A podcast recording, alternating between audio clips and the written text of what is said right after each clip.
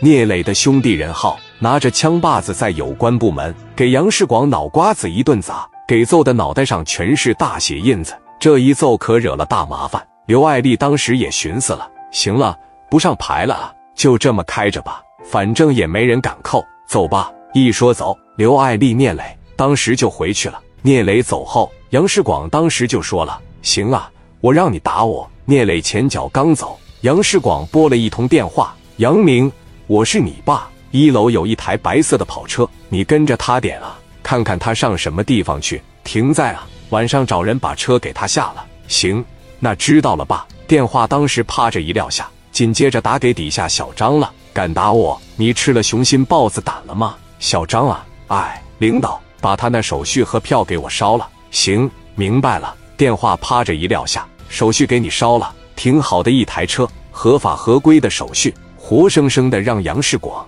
给整成一台水车了。当天晚上的时候，聂磊和刘爱丽回家以后，把车就停在阳光花园外边了。那有个车位，当时让杨明给看见了。到了夜里边一点来钟的时候，电话这边啪着一拨过去，他贼会，喂，把板车啥的整过来啊。把车拖走，对，拖咱们部门去。给电话趴着一撂下，当时过来了，一共能有四五个人，整了一台板车，把刘爱丽这台白色的跑车，当时这就给拖到有关部门了。杨明这小子一瞅这台车，那是太好看了，那不是一般的好看，当时就相中了。他妈一百多万，这台车要是我的，那该多好啊！怎么看怎么喜欢。你别忘了一点，小关关部门，他随着那个票。还有一把钥匙，刘爱丽手里边就一把钥匙，那还有一把钥匙在他们这里。杨明当时来到办公室里边，就把这台跑车的钥匙给找着了，把这台跑车啪嚓的一整，当时嗡嗡嗡小动静就来了，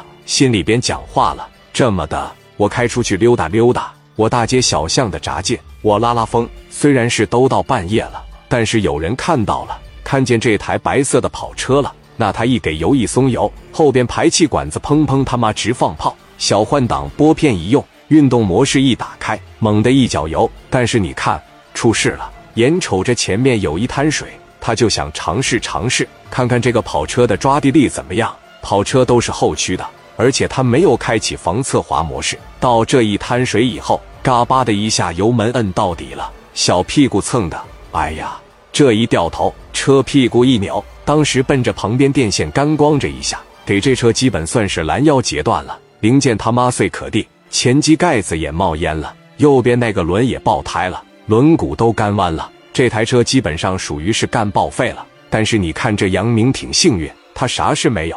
我操，吓死了！这得亏人少。杨明赶紧拨电话，喂，赶紧的给板车整过来，快点的，别问了，快，车子让我撞报废了。电话啪的一撂下。没过一会，板车当时来到了这个电线杆子这，当时这一瞅，这不基本上是撞报废了吗？别问了，赶紧的把车给我拖走，找一个绝对安全的地方。我家跟前有一个面粉厂，现在没人用了，你把它放在车间里边，然后找几个人过来清理清理现场，争取别让人看出来这是车祸现场。那电线杆怎么办？电线杆不管了，那是电力部门的事。这大晚上的。那条街上本来就被那个时候街上根本就没有摄像头。他把这个事故现场处理完以后，当时回家睡觉了。等到第二天上午的时候，磊哥和刘爱丽起来的比较晚，毕竟这个年龄是解乏的黄金年龄，哪一天不得来个四五六？杨明那边怕他爹说他，跟他爹说：“我把车已经扣下了，什么时候给咱钱？什么时候给他车？”他爹当时来了一句：“给他什么车呀？这车你开着吧。”反正也没手续了，手续都让我烧了。现在我说车是你的，他就是你的。爷俩当时一推四五六，就打算把这个事遮掩过去。但是聂磊花了十来万美金买的一台跑车，那能不找吗？